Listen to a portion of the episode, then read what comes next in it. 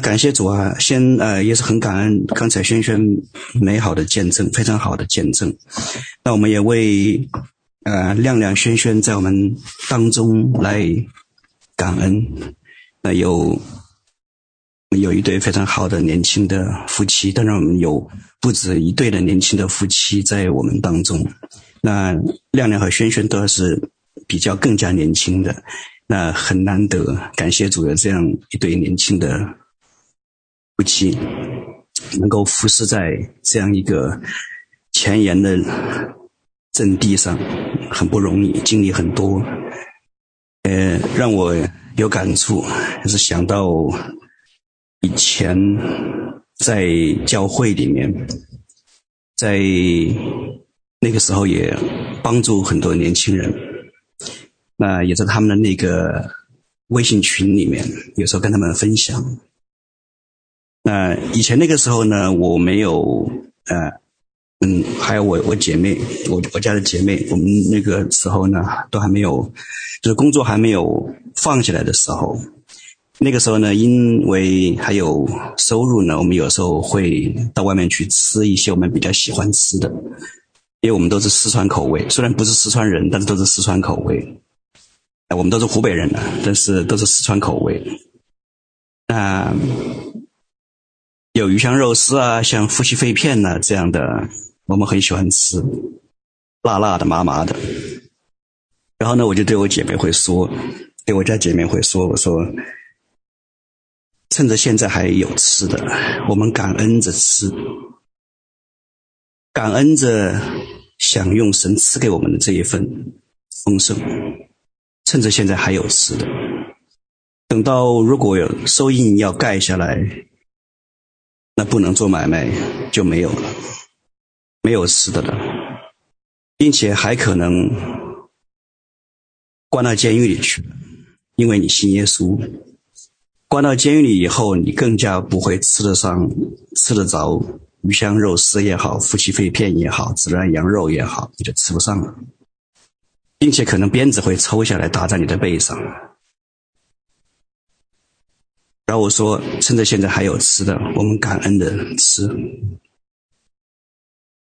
然后我们把这个信息分享到了教会的青年组的微信群里面，然后没有任何的回应，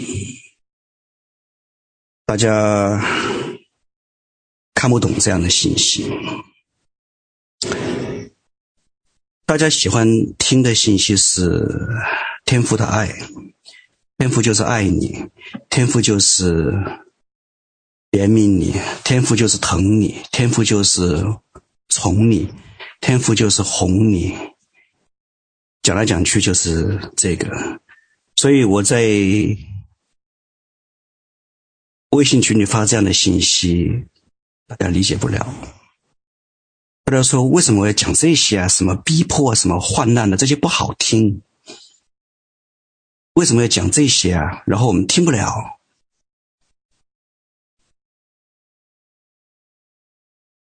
我知道有些信息可能会比较难，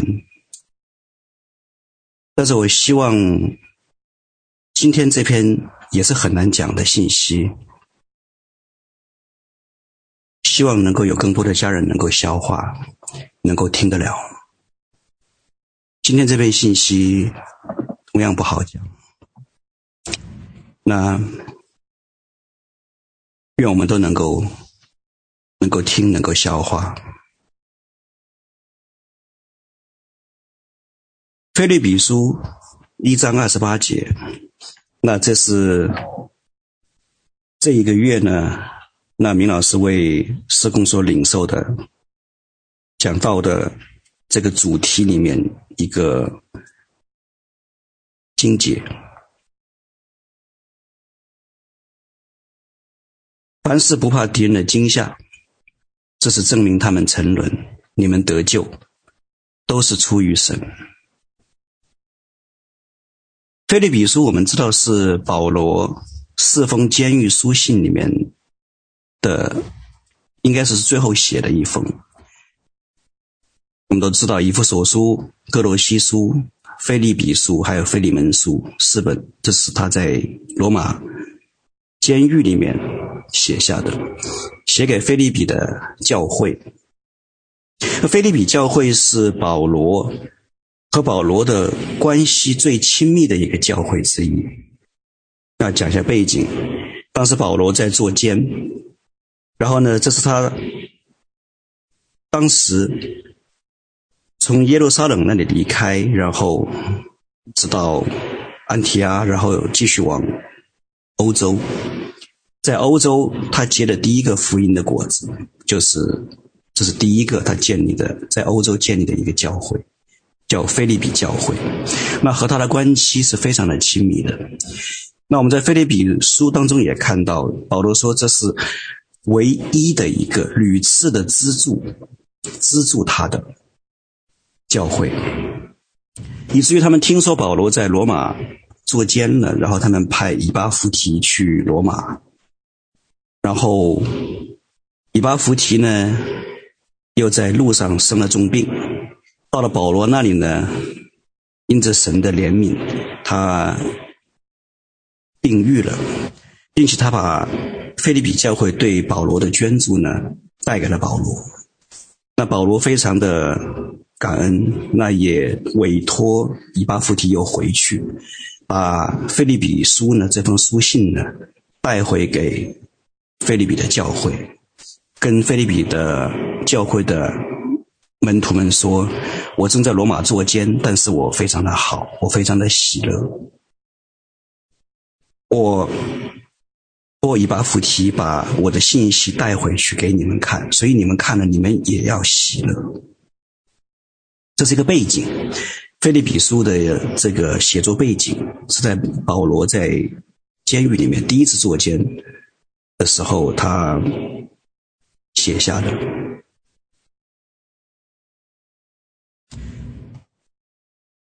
一章二十八节：凡事不怕敌人的惊吓，这是证明他们沉沦，你们得救，都是出于神。这里面有个关键的一个短语啊，不怕敌人的惊吓。那非要问家人们，什么叫做不怕惊吓？惊吓是什么？那什么又是不怕惊吓？不怕惊吓就是不怕，单单只是不怕而已嘛。比如说，嗯，小孩突然被个什么东西给吓着了。然后或者说也没什么事情，然后就爸爸爸爸，好怕好怕，然后可能就是一只毛毛虫或者是一只小狗狗把小孩给吓着，啊不怕不怕不怕，然后爸爸就说啊不怕啊，爸爸来啊保护你，然后就拍拍小孩的背，是那样一种不怕惊吓吗？是那样的一种心态吗？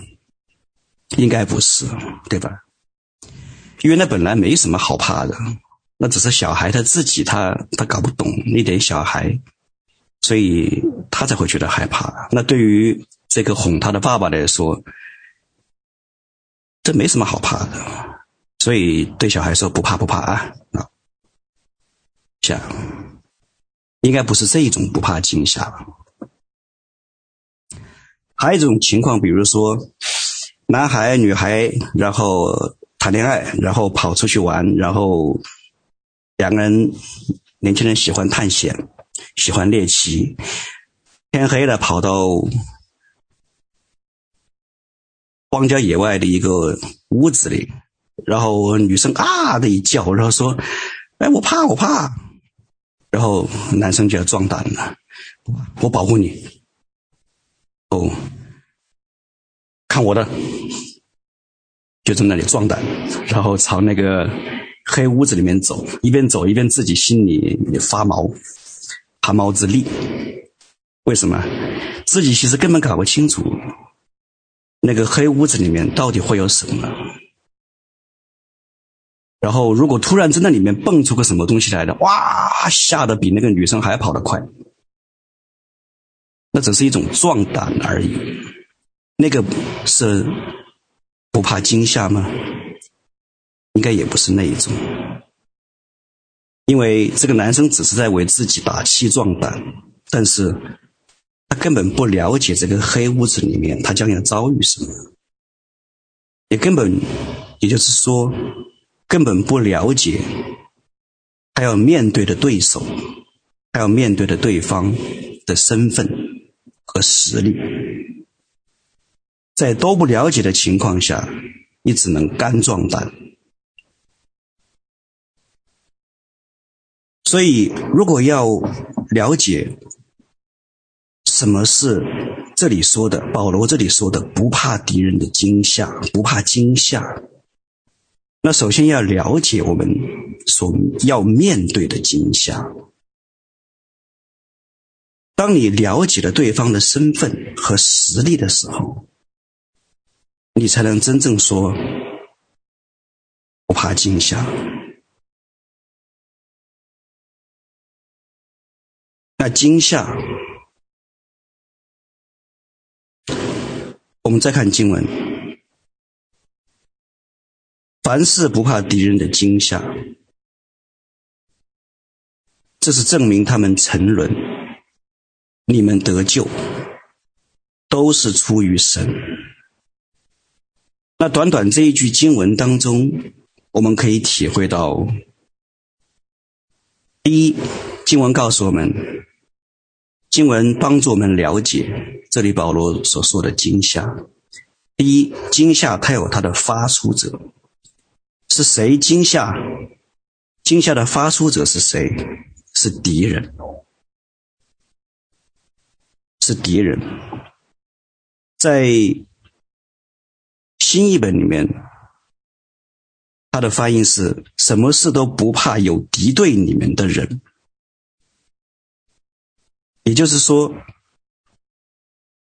惊吓你的是敌对你的人。为什么敌对你？因为你是耶稣的门徒，因为你是真信主的，所以这是惊吓的发出者，你要了解。因着你信耶稣，他敌对你，然后惊吓，然后你不怕惊吓，这样一个过程会产生一个结果，这个结果有两个，第一，敌人会。沉沦，或者像新译本里面翻译的，敌人会灭亡。然后第二个结果，你会得救。所以不怕惊吓，会有两个结果：一个是敌人会沉沦，或者说灭亡；第二，你会。得救，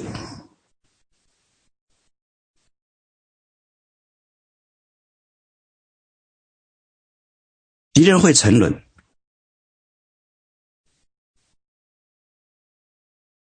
什么是敌人？不愿意你信耶稣，不愿意你好好信耶稣的背后的黑暗的权势。以及这些权势，他们所操纵、所蒙蔽的、属血气的那些人，如果一直被蒙蔽，断不悔改，断不接受主的救恩，连同背后的黑暗权势，会沉沦。第二个结果。会，你会得救。那如果你要问一个问题，说我不太明白，我还不太明白什么叫会得救？难道保罗最终不是被砍头了吗？保罗最终坐监不是最后被砍了头吗？那怎么得救啊？如果要这样问的话，那你需要重新信耶稣，重新听福音，重新信耶稣。因为如果你有这样的问题的话，你信的不对。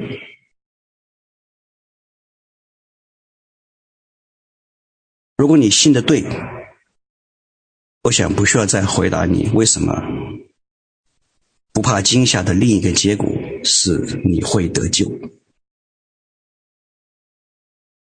然后，不怕惊吓这个过程，被惊吓的过程和不怕惊吓的过程，这个过程经文还给我们一个实质，告诉我们一个实质是：这一些这一切都出于神，都是出于神的旨意。也就是说，这个过程的实质不是偶然的。不是随机的，都是出于神。也就是说，发生的这一切，神都知道，并且在他的定旨中，他定义量给你经历。所以保罗才会说，这都是出于神。敌人会惊吓你，如果。你凡事不怕敌人的惊吓，敌人会沉沦，你你们会得救，然后这一切都是出于神。那短短这一句经文，其实包含了这么多层的意思在里面。好，我们再来看更全面一点。那我们看到，从二十七节看到三十节，那这是刚才我们看的单单这一句经文一个更全面的一个背景。那前面二十七节前面，保罗说：“我作监了，然后呢，如果我现在就离世，好的无比。”因为与主同在，但是我的任务还没有完成。保罗说：“所以呢，我相信主必保守我再出来。”然后说：“大家等着我啊，我还要再来腓立比看你们，我还要再来看望你们的。所以你们欢欢喜喜的等待我，我也相信主必保守我出来。”这是前面保罗所提到的。然后接着二十七节说：“那我也可以听到你们的很多。”事工的发展，那你们在等待的时候，你们继续的往前走。那只要我听到，或者是我来看到你们的景况，那看到你们一为所信的福音齐心努力，为着基督的福音努力，然后紧接着提到凡事不怕敌人的惊吓。那这里又有。让我们可以看到的，不怕敌人的惊吓，与为着基督的福音努力息息相关，紧紧相扣。不怕惊吓，是紧紧的连于为着基督的福音努力，因为福音是见证。当你面对敌人，当敌人对你说：“你老实交代啊，我都知道了，我们都知道了，你是怎么回事？你背后是怎么回事？老实交代。”那这个时候是你做见证的时候，你做见证。为着耶稣基督做见证，见证你的胆量，见证你的基督徒的气质。如果你是真跟随耶稣的，见证你的胆量，见证你的气质，见证你的品格，见证你的盼望，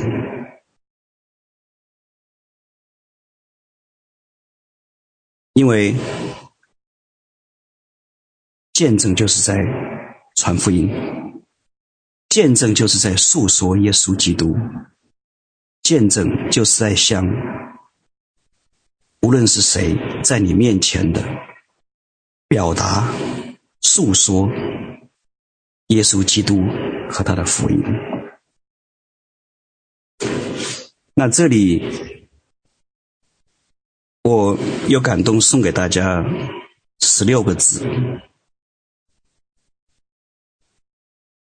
卑不亢，温和坚定，问心无愧，灵巧像蛇。好，再说一遍：不卑不亢，温和坚定，问心无愧，灵巧像蛇。不卑不亢，是胆量，是你的胆量和你的气质。作为基督徒，你要在世人面前所表达的你的胆量和气质。温和，表现你的品格；坚定，表现你的盼望；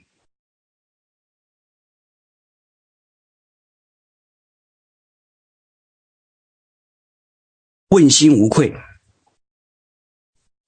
因为我们根本没有做任何违背神和伤天害理的事情。所以问心无愧，灵巧像蛇。你不知道的就是不知道，不了解的就是不了解，不清楚的就是不清楚，该回避的就该回避。你有隐蔽的责任，你也有帮助隐藏的责任。不光是你自己，也是你的队友、你的属灵的伙伴、你的战友。灵巧像蛇，但是又问心无愧，因为我们本没有做任何伤天害理、违背神心意之事。再一次，十六个字：不卑不亢，温和坚定，问心无愧，灵巧像蛇。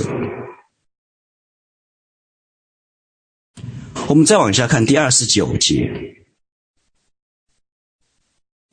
二十八节说不怕敌人的惊吓，紧接着呼应二十九节说，因为。你们蒙恩，不但得以信服基督，并要为他受苦。哦，这里又扩大一个层面了，不怕敌人的惊吓，紧密相关于为基督的福音努力，并且不怕敌人的惊吓，紧密的联系于这是信服基督，为基督受苦。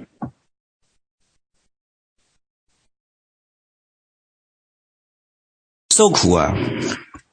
之前一次的分享呢，跟大家提到了，那就不再多说，因为受苦是展开另外一个话题，那苦难神学是另外一个话题，那不是这里主要要说的。但是我们在这里会看到，不怕敌人的惊吓，保罗在这里论述到，是紧密联系于。信服基督，并要为基督而受苦。那不要再去问这样的傻问题。我相信也不会再问这样的傻问题。我信耶稣为什么要受苦？基督不是为我们承担了一切吗？让我们得祝福吗？为什么还要受苦？我想这样的傻问题不会再去问了。那所以我也不多在这个方面更多的展开，只是家人们需要看到，不怕惊吓，也是紧密的联系于幸福基督，为基督受苦。好，我们再看三十节，保罗说征战。保罗说：“我现在正处在征战的过程中，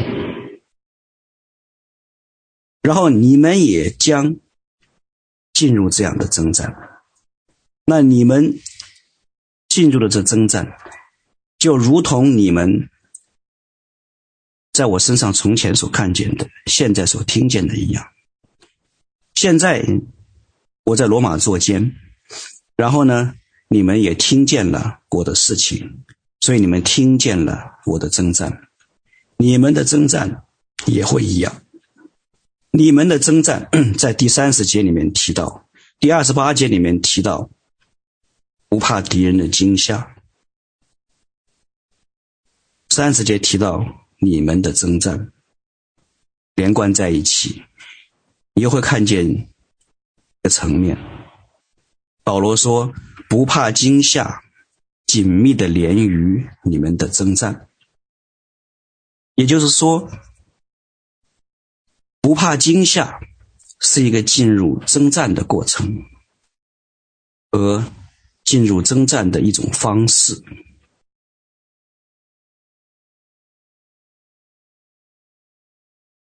你说：“哎呀，我没太这么想过呢。”原来还有这个紧密的关系连在一起。对，不然保罗不会在这里提到这两个概念的联合。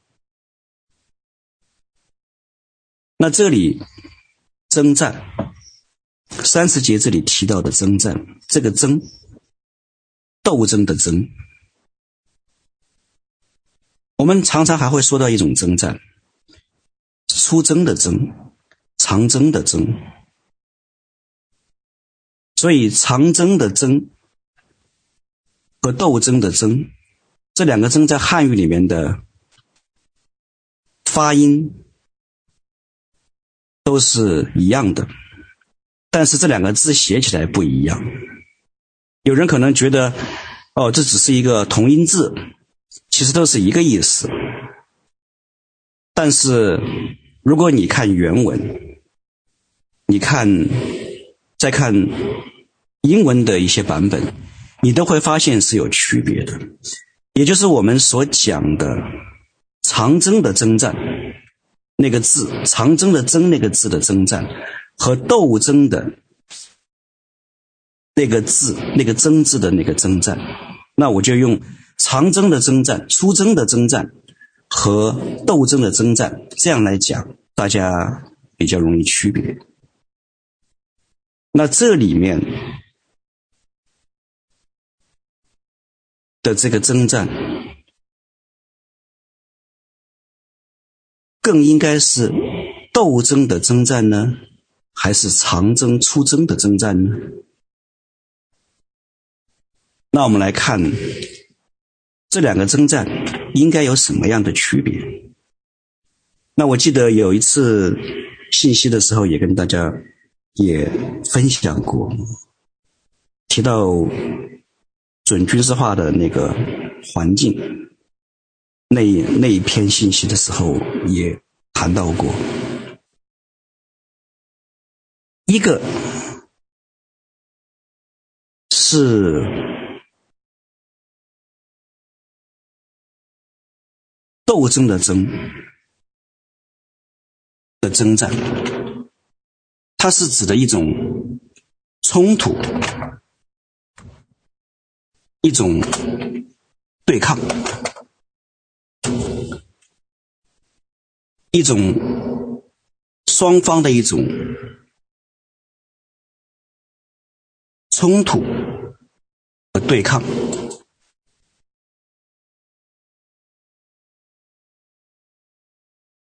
这是指的斗争的争，征战。另外一种呢，长征的征的征战，那是指的攻击，出去攻击，有一个大的战役，所以要出去攻击，要展开一个战役。所以，一个是像英语里面说的 attack，或者叫做 campaign，出征、长征的征战；一种叫做类似于像 conflict，或者是 fight，也就是说是一种冲突、对峙、对打、针锋相对、对打。那这个。层面就要更广了，那这个是指的斗争的征战。然后我们回到这里面的原文，你们的征战，原文用的意思是在表达冲突、对打。因为你们的翻译，不管是哪个版本，都比较准确的，是用的 conflict。在汉语里面也很准确，四大中文版的经文都使用的是我们在这里看到的斗争的征战，而不是指的出征的征战。我们把征战进一步的了解，我们的目的是要从这样一个角度，我们来看，我们从这样一个角度，从理解更好的理解斗争的征战的这样一个角度，我们再来理解。不怕惊吓。那如果是出征的征战，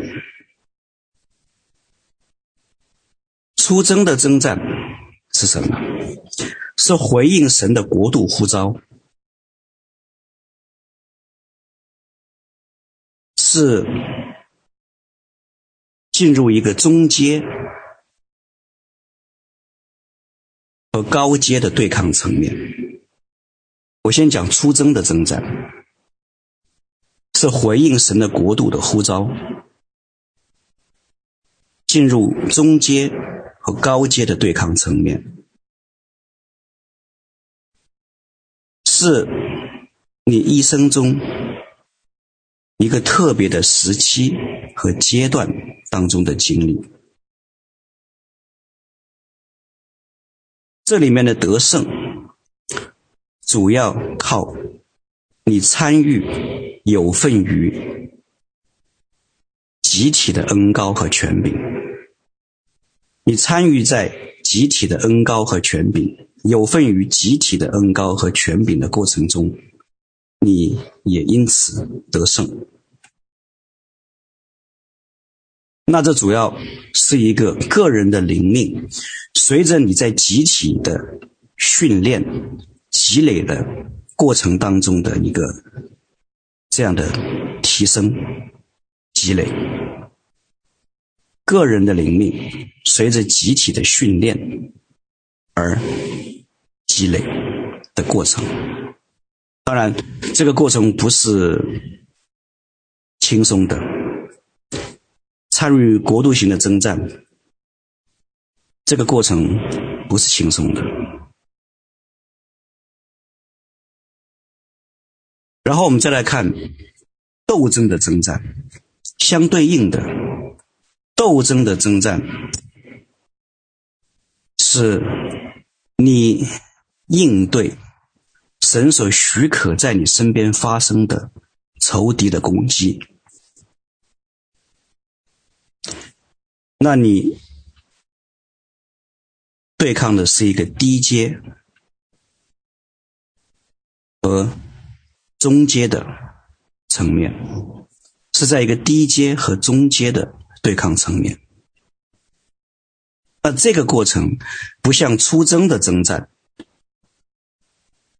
是一生特别时期的一个阶段当中的特别的经历，而斗争的征战是你的一生一生的经历，直到你见主，或者是主再来。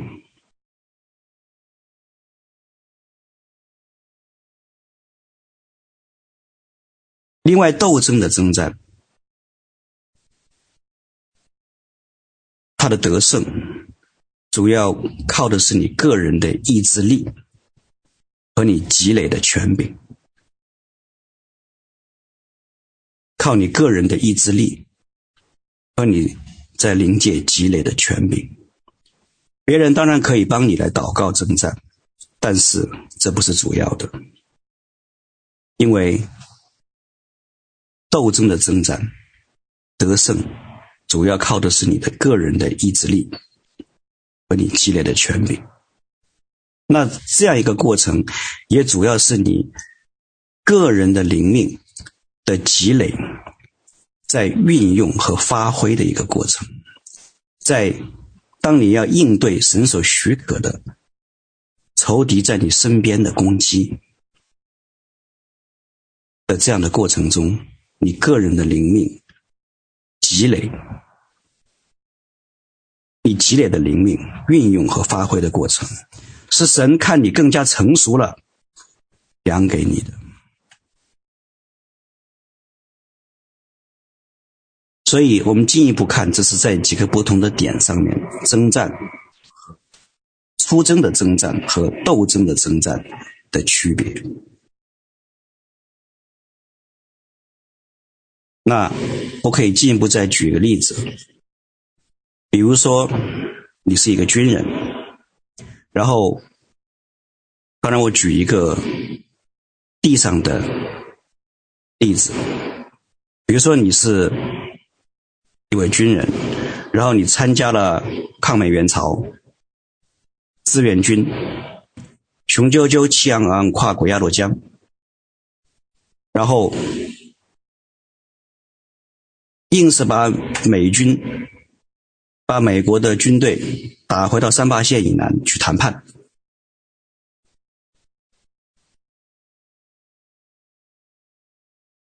你参加了一个出征的征战，你参加到这样一个集体的。这样的一个过程当中，因着集体的得胜，你随着得胜，把美国人打回了三八线以南，老老实实去谈判。当然，这里顺便问一下大家，你觉得随大部队打完了？然后把美国人打回三八线了，打回三八线以南了。然后你回头一个人能够再拿一挺机枪，觉得自己是那个第一滴血里面战无不胜的那个兰博，然后一个人能够再去和整个美军单挑吗？你不太会这么去想。所以你也需要明白什么叫做国度的权柄，国度征战的权柄的滥用。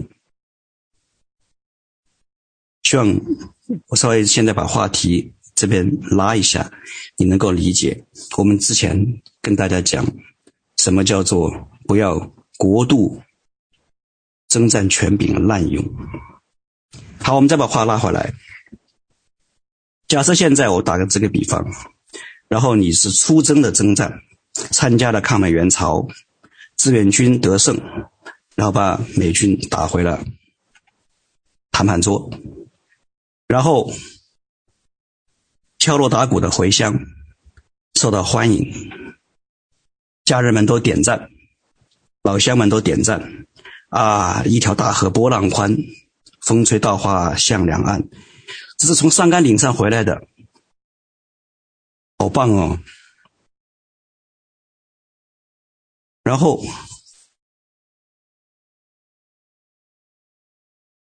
有一天走在路上，碰见两个劫匪，当地的强盗。两个劫匪，两个劫匪打劫，把你拦住了，或者是在公器上面，然后大家都吓坏了，你在公汽上也吓得不敢动了，吓瘫了，被惊吓到了。甚至于被抢了，然后因着某种契机，那两个劫匪居然知道了你的来历，然后劫匪老大就对老二说：“啊，那个人是个志愿军，还是从上甘岭上面下来的。”我们今天把他抢了。好，劫匪的老二就说：“我也很吃惊，原来他就这水平，这还志愿军，原来这个水平。”那劫匪看你看不懂了，那不光只是劫匪，你的老乡、你的战友们。可能也在看不懂你了。你当时在战场上拿着机关枪，冲在最前线那个劲儿哪去了？那请问你在抗美援朝当中，你所积累的，你在上甘岭战役中你所积累的，你还剩多少呢？当你遇到两个劫匪，当你被吓着了、吓瘫了的时候，我打比方，如果说你遇到这样的劫匪，你会被吓瘫的话，在这现实当中，我们有多位的家人都是这样。我们有多位的家人都是这样。其实神看时间到了，他会赐下你更多的经历，更多的提升，所以他会把更多的粮给你。有人。在这样的过程当中，会继续的得胜。第一，在出征的征战中打得精彩，打得漂亮，而且忠心委身。然后，他也曾经被抓，在被抓、被关的过程当中。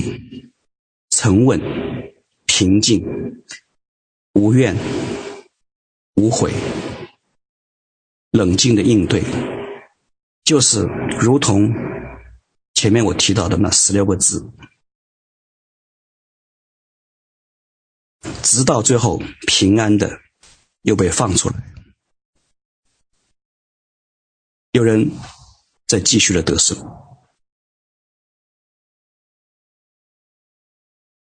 也有人显得失败，我用显得失败，因为到目前为止看起来失败。当然，神总会给你重新站起来的时候，所以我说，不是你已经失败，我说有人。到目前为止，显得失败。在出征的征战中，打过很多超大的高阶的拳师，非常的精彩，几乎是十项全能，大家都很羡慕，恩赐满满，满的要喷出来。神非常的喜悦，然后神看见时间到了，神说好，从出征的征战切换到斗争的征战，来一个提升。于是有一天，咚咚咚，有人敲门了，去喝茶。结果这茶还没喝呢，茶还没去喝呢，人已经成了一只惊弓之鸟，人已经浑身打哆嗦了，不是一天两天打哆嗦，是连着打哆嗦，不知道该怎么活下去了。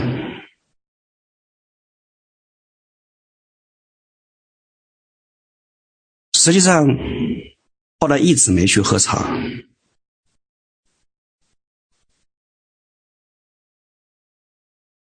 实际上，只是曾经被通知有可能去喝茶，但是人已经风声鹤唳、惊弓之鸟了。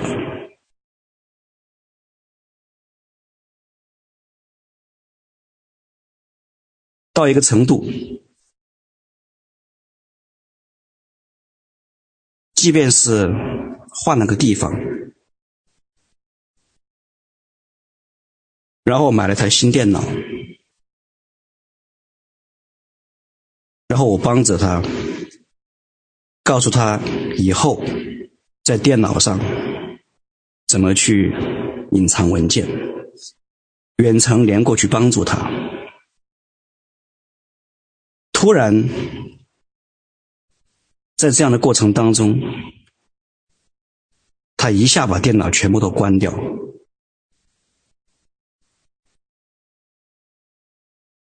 弄得我莫名其妙，让我一切又得从头来。事后好容易联系上了，我问他为什么，怎么回事儿？他说因为有个人敲门。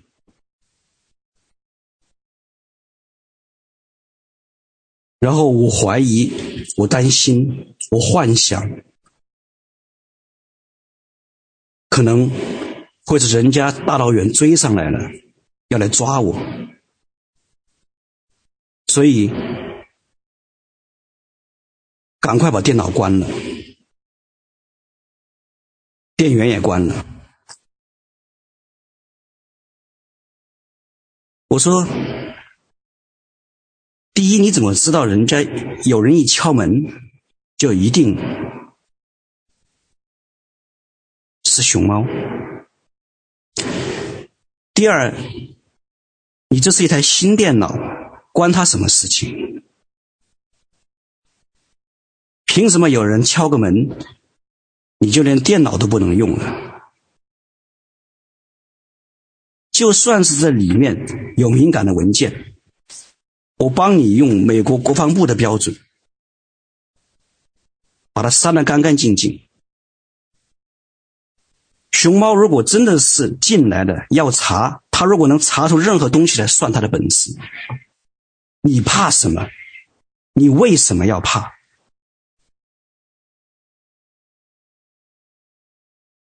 你不是打过很多的高阶权势吗？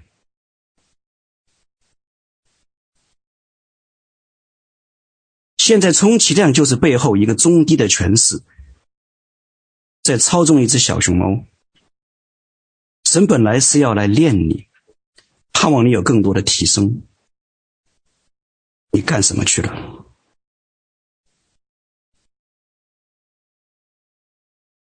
很多家人都在说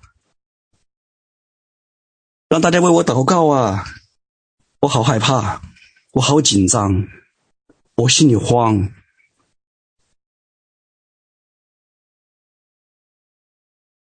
如果你自己的意志力不刚强，你的破口打不完，大家帮你打了，对不起，又会回来。除非你自己的意志力刚强，能堵上这个破口。我有时在想，我这样说是不是好像显得有点没有人情味？因为必定说你要体谅被惊吓以后的那个软弱嘛，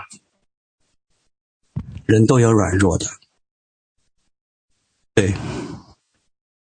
其实我很愿意体谅，从我个人的角度出发，我非常愿意体谅。但是本着圣经，我不得不讲一些提醒，我不得不跟家人们分享一些这样的提醒。我建议，在这样一个幕后的时代，在这样一个。接近最后的最后的时态，这样一个时刻，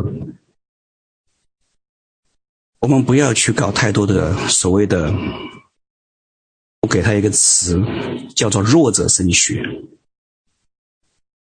弱者神学，这是我自己想到的一个词。我建议我们不要搞太多的弱者神学，我们总要回到圣经。看看圣经是怎么样再说。神呼召耶利米，神对耶利米怎么说？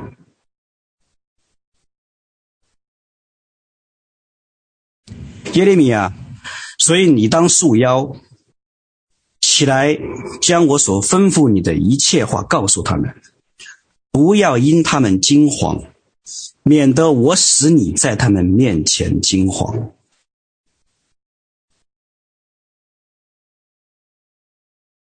如果你看新译本的翻译，更有意思。不要因他们惊慌，不然我就使你在他们面前惊慌。哦，你发现神真的是会说，照你心中所愿的，给你成就了。不要。因他们惊慌，免得我使你在他们面前惊慌。或者新译本的翻译说：“不要因他们惊慌，不然我就使你在他们面前惊慌。”那如果你看一些英文的版本，它翻译的有点更让人哭笑不得，或者说是搞笑。他要表达的那个意思就是。你不要被他们搞得美美的，免得我把你整得美。如果你被他们搞得美美的，被他们搞得没头打脑的，那我就把你整没，把你整得更没。这是英文里面的表达。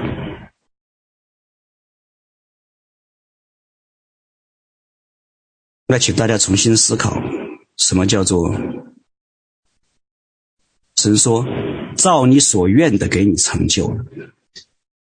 你的灵里是什么样的状态，你所创造的就是什么样一个光景。这是你在灵里面的创造力，这是你的主观意志、你的意志力所形成的创造之能。你可以创造的，因为你在灵里面的意志力有创造之能。希伯来书，只是一人必因信得生。他若退后，神说：“我心里就不喜欢他。”胆怯，启示录里面说的很重。唯有胆怯的，等等等等等等等等等等，他们的粪就在烧着硫磺的火湖里，这是第二次的死。你会发现，平时你不太把胆怯跟其他的这些形容词放在一起，你会觉得胆怯可能没什么，就是一种人正常的软弱嘛。而其他的像不信、像可憎、杀人、淫乱、行邪术、拜偶像、说谎话。这一些，那太严重了。但是，你想过吗？神的话语把胆怯的和这些竟然放在一起。所以耶稣怎么说？耶稣说：“我知道你有父母，我知道你有儿女，我知道你有家人的牵挂和缠累。”我都知道，但是耶稣还说：“爱父母过于爱我的，不配做我的门徒；爱儿女过于爱我的，不配做我的门徒。”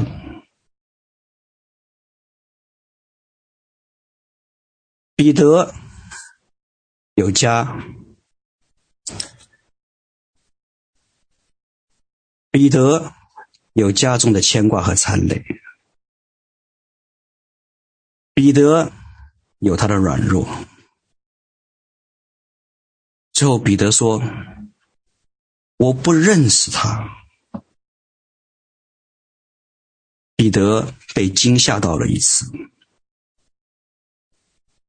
彼得真的是被惊吓到了。然后，当他再次蒙召的时候，彼得又说了：“主啊，你是不是要体谅一下？你知道我爱你，但是你体谅一下吧。那我有这么多的牵挂，你看这个人，他没牵挂。那这个人，我跟这个人比不了啊。”耶稣怎么回答？耶稣的意思是说，你问那么多干嘛？与你何干？你做你的那份护照，你跟从我吧。这个人跟你的状况一样也好，不一样也好，你有什么特别的那些难得过去的境况，有也好，没有也好，与你何干？你只管跟从我，家人们，这是给大家的挑战。我们要因为这些经文来责怪神无情吗？我们要因为这些经文来责怪说神啊，主耶稣啊，你这么没有人情味吗？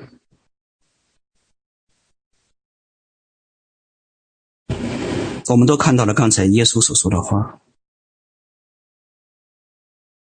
我们能责怪神说：“神啊，你这么没有人情味吗？”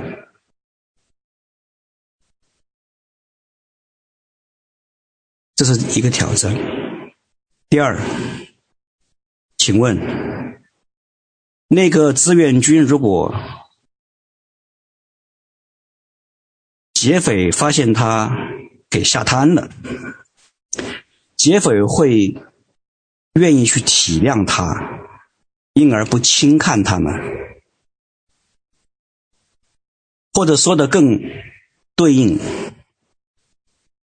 灵界的黑暗权势会因着你所谓的弱者神学，你的软弱，就会来原谅、来体谅你，不再攻击你吗？那进一步的挑战，请问，如果你被惊吓到了，你也不太认为劫匪或者是灵界的黑暗权势会愿意体谅你，不再攻击你，那请问你在出征的征战当中，你所积累的灵界的权柄，你会丢掉多少？你会听到黑暗的权势，你会听到那些邪灵在笑吗？你不是说铁杖辖管列国吗？你这样还铁杖辖管列国？只是一个低阶的权势。操纵了一个当地的小熊猫，敲了你的门，你就哆嗦成那个样子，连电脑都关不赢，你还铁杖辖管列国？你管什么？先管好你自己，身子不要打哆嗦。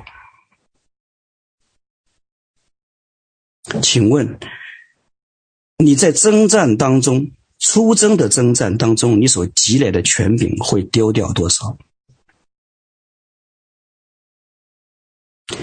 你在出征的征战当中，你所积累的不是很辛苦吗？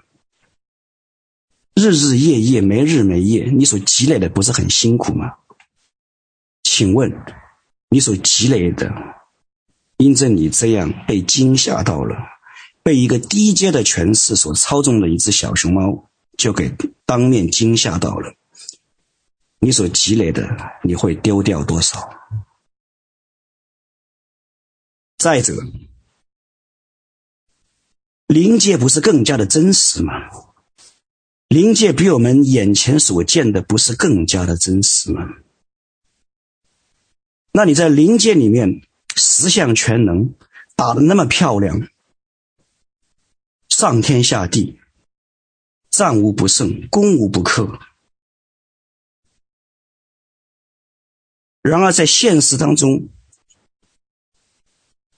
因着一个敲门的声音，你都还没有看清到底是谁敲门，就已经哆嗦成那个样子，恐慌成那个样子。这两边不都是真实吗？这两边却又为什么如此的对不上？那如果说家人们看到你的光景，你要逼着家人们得出一个什么样的结论？这都是挑战。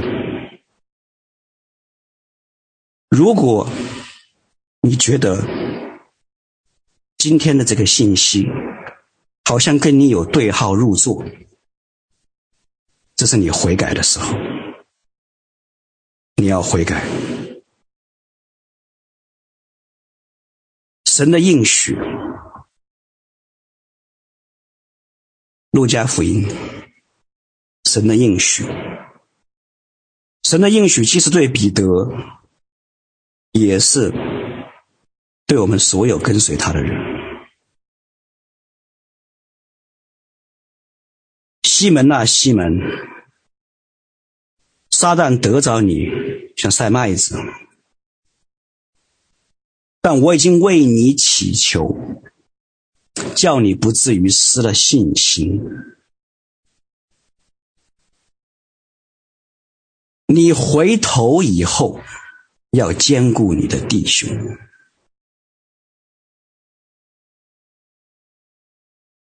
西门呐，我已经为你祈求，叫你不至于失了信心。你回头以后。要兼顾你的弟兄，神的应许一直在那里。回头的机会总会在那里，所以我才会在前面说，有人只是现在显得失败了，但是如果你悔改，如果你重新。站立起来，你没有永恒的失败，因为神的应许，只要你回头，你仍能够得着神的祝福，得着神的力量，成为坚固你的弟兄的人。这是神的应许。同样，对耶利米说：“你不要怕，免得我让你更怕的神。”也对耶利米说：“你不要惧怕他们，因为我与你同在，在你里面的比世界上的都大。”因为我与你同在，要拯救你，所以保罗说：“他们沉沦，你们得救，都是出于神。因为神说：‘我与你同在，要拯救你。’所以要回头的时候，回头重新站立起来。”坚固你的弟兄，因为我与你同在。神说要拯救你。我记得当年撒都先知的美好的见证，他在喜马拉雅山脉传福音，为。西藏的那些佛教徒传福音，几乎要死，脑水肿，神医治了他；缺氧，神医治了他。最后又进入了那个斗争当中，当地把他扣押了，因为看见他在。寺庙里面搞一些很奇怪的东西，当局看不懂，就把他抓了，扣了，然后呢，威胁他，讲得很重。威胁的发出者是谁？不愿意你好好信耶稣的，不愿意你好好服侍耶稣的，背后的权势，操纵着属血气的人。在那里吓唬你，你老实交代啊！我都知道了，这是你最后的机会了，老实的交代。你还认识哪些人？你还有哪些什么样的背后的这些什么东西？你拉倒吧！如果真的什么都知道了，还问干嘛？你这一边吓人，一边就表示说你其实都不知道。或者有时候会把已经知道的一些过时的东西拿来吓唬你，甚至打印出来。哎，我已经监听到你微信上面的通话了，我已经监听到谁谁谁给你微信上面的留言了，而且语音转文字都给你打印出来，做成红头文件，摆在你面前。一看，嗯，都是些过时的信息，你吓唬谁呀？说明你根本就不知道，挺可怜的。那如果说你不觉得他们可怜，你觉得他们好神奇啊！哇，你居然把我的微信上面的都给监听了，然后都给监控了，然后还打印出来了，完了完了完了，那你别的都完了啊，都完了，那你就被他惊吓到了，然后你就失去这一切。你所积累的了，大家明白这之间的差别吗？差别在你的一念之间。那萨都，当他被勒令坐在对面，然后听到了那么多好可怕的话语的时候。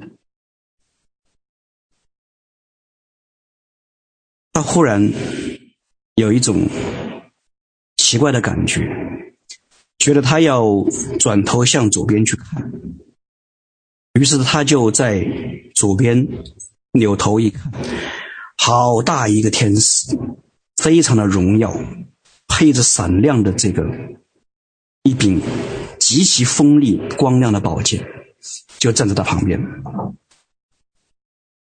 他一下就明白了。这就是神对耶利米所说的：“你不要惧怕，因我与你同在，要拯救你。”这是耶和华说的。撒都当时一下就明白了，他非常的坦然，他知道，如果说对方还敢对他动手动脚，做什么的话，他旁边的天使不是吃素的，他旁边这一个巨大的天使，宝剑就要出鞘。他也知道，这一些个低阶的邪灵操纵这些属血气的人。聪明一点的，不会自己再去找死。大家明白权柄吗？当你浑身吓得直哆嗦的时候，你所丢掉的，你所积累的权柄。所以萨都的坦然，让萨都非常从容的去面对。第二天，对方无可奈何，只有把他放了。重新回到平安，事情有时候就是这么简单，就是你的一念之差。然而，当你在一念之差，如果一下子进错了一个胡同的时候，就会变成你被他们搞得美美的。那这个时候，神就说。会让你更加害怕，更加惊慌，那就不好了。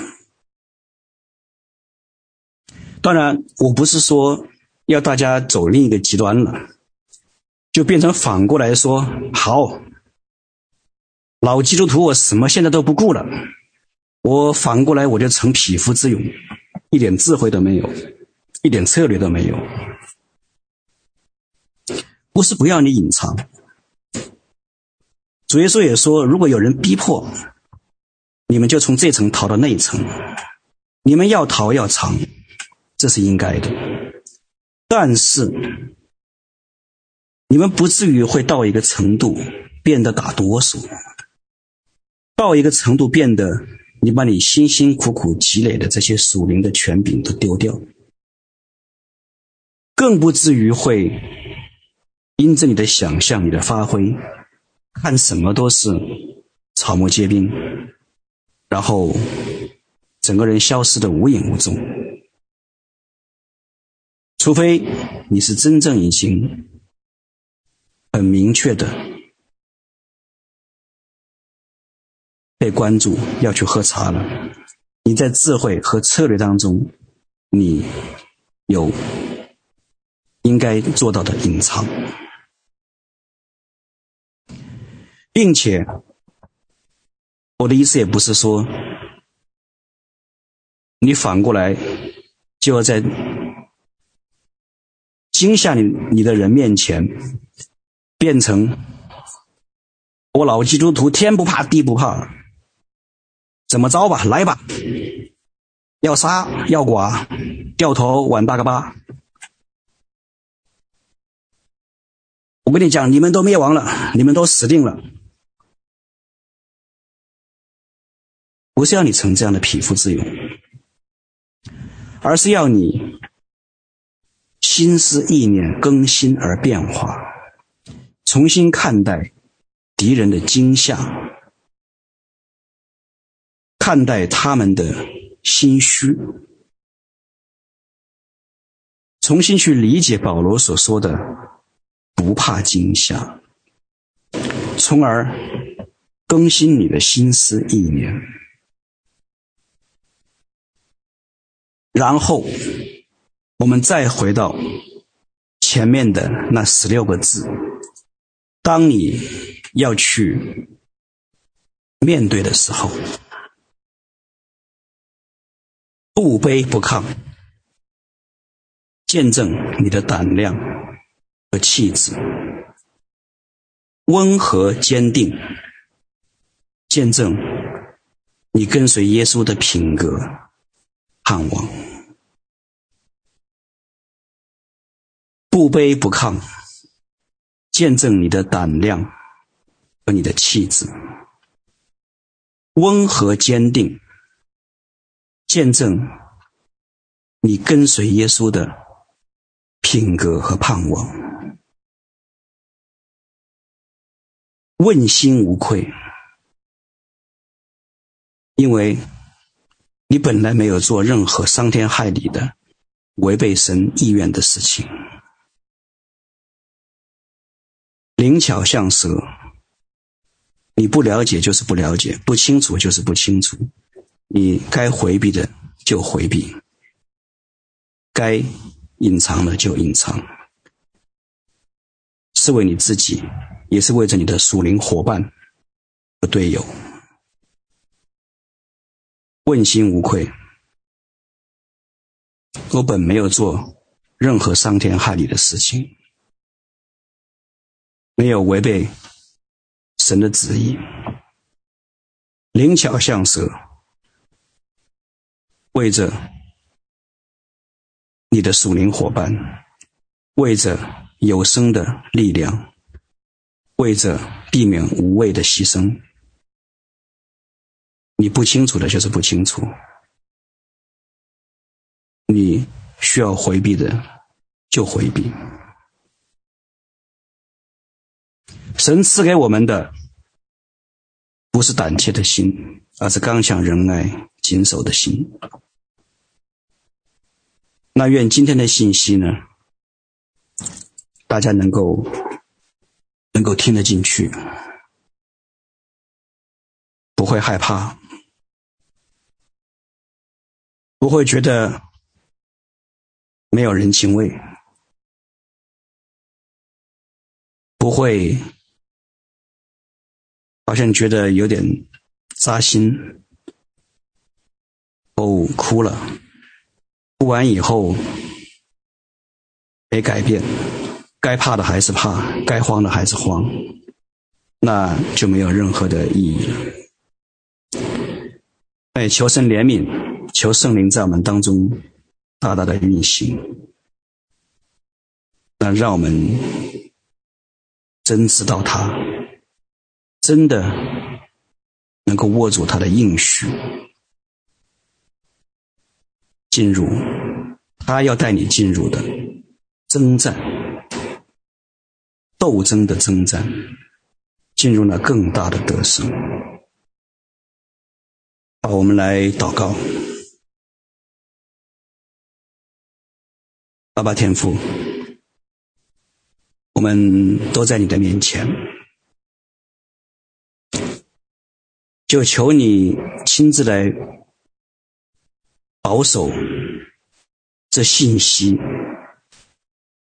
以及这信息当中所分享出的你的话语、你的应许，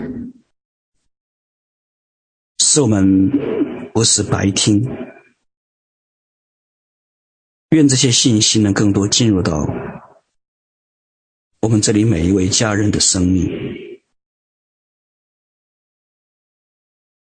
擦亮我们心中的眼睛，看到你的恩召有何等的指望？你要在我们身上所行的能力，这何等的浩大？你在我们当中，你要得的基业，何等的丰盛？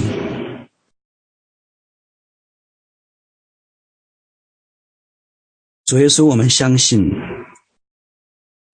这一切，我们所经历的这一切，我们能够回应的，你都知道。你既然应许彼得，当年当他软弱的时候，你应许他说。你已经为他祷告，让他回头，还能兼顾他的弟兄。主啊，你也必为我们祷告，因为你应许，你在父的右边替我们代求。再一次，主啊，我们不是靠自己。我们不是那在最后的晚餐的时候还在说，就算是众人都离弃你，我也永不离弃你。那种光景的彼得，我们不是靠那种血气，我们是靠着你。因为你在天父的右边为我们代求，只要我们明白你的应许，我们愿意再一次的站立起来，你就会让我们回头，并且让我们再能够彼此的坚固。所以说，我们感谢你，我们单单把自己。交托给你，前面的路交托给你。主，我们也知道，如果我们刚强，你就使我们更加的刚强。这样，仇敌的灭亡，仇敌的沉沦，我们的得救，都要出于你。感谢我的主，我的神，敬拜你，将一切荣耀颂赞献在你的宝座前。我们感恩，我们交托，奉恩主耶稣基督尊贵荣耀得胜的名，嗯。